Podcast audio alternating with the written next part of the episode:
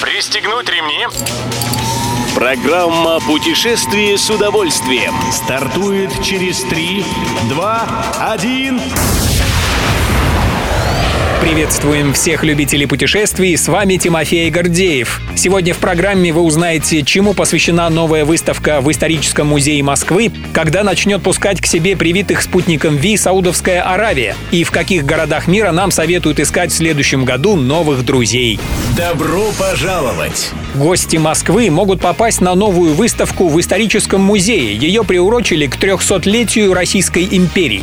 Как сообщает Интерфакс, организаторы постарались коснуться многих аспектов, связанных со становлением и развитием империи. Авторитарность власти, обширность территории, многонациональность, регулярная армия, церковь и других.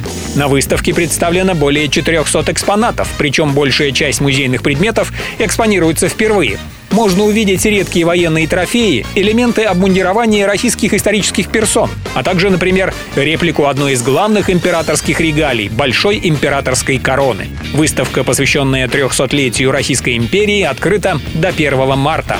Правило есть правило. Саудовская Аравия упрощает въезд россиянам. Сейчас для визита в эту страну нашим соотечественникам нужно привиться вакциной от коронавируса, одобренной Всемирной организацией здравоохранения. Но уже с Нового года будет признаваться и российский препарат «Спутник Ви».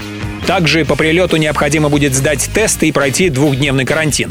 Ассоциация туроператоров России напоминает, что в Саудовскую Аравию не удастся попасть бесплатной электронной визы. Упрощенные правила рассчитаны в первую очередь на прием большого числа паломников. Едем дальше.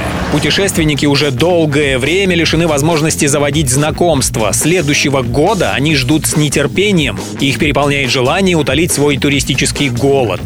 Так считает сервис Booking, который провел на эту тему опрос по всему миру. В частности, оказалось, что почти 70% респондентов из России ждут не дождутся возможностей для общения в поездках, когда это будет снова безопасно, а около 60% надеются познакомиться с новыми людьми. По сведениям портала Вести Туризм, в будущем году заводить новых знакомых и друзей нам советуют в Лиссабоне и Бангкоке, Амстердаме и Лас-Вегасе, Тайбэе и Рио-де-Жанейро.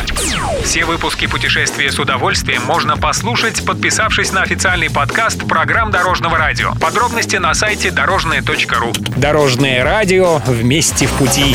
Программа «Путешествие с удовольствием». По будням в 14.30. Только на Дорожном радио.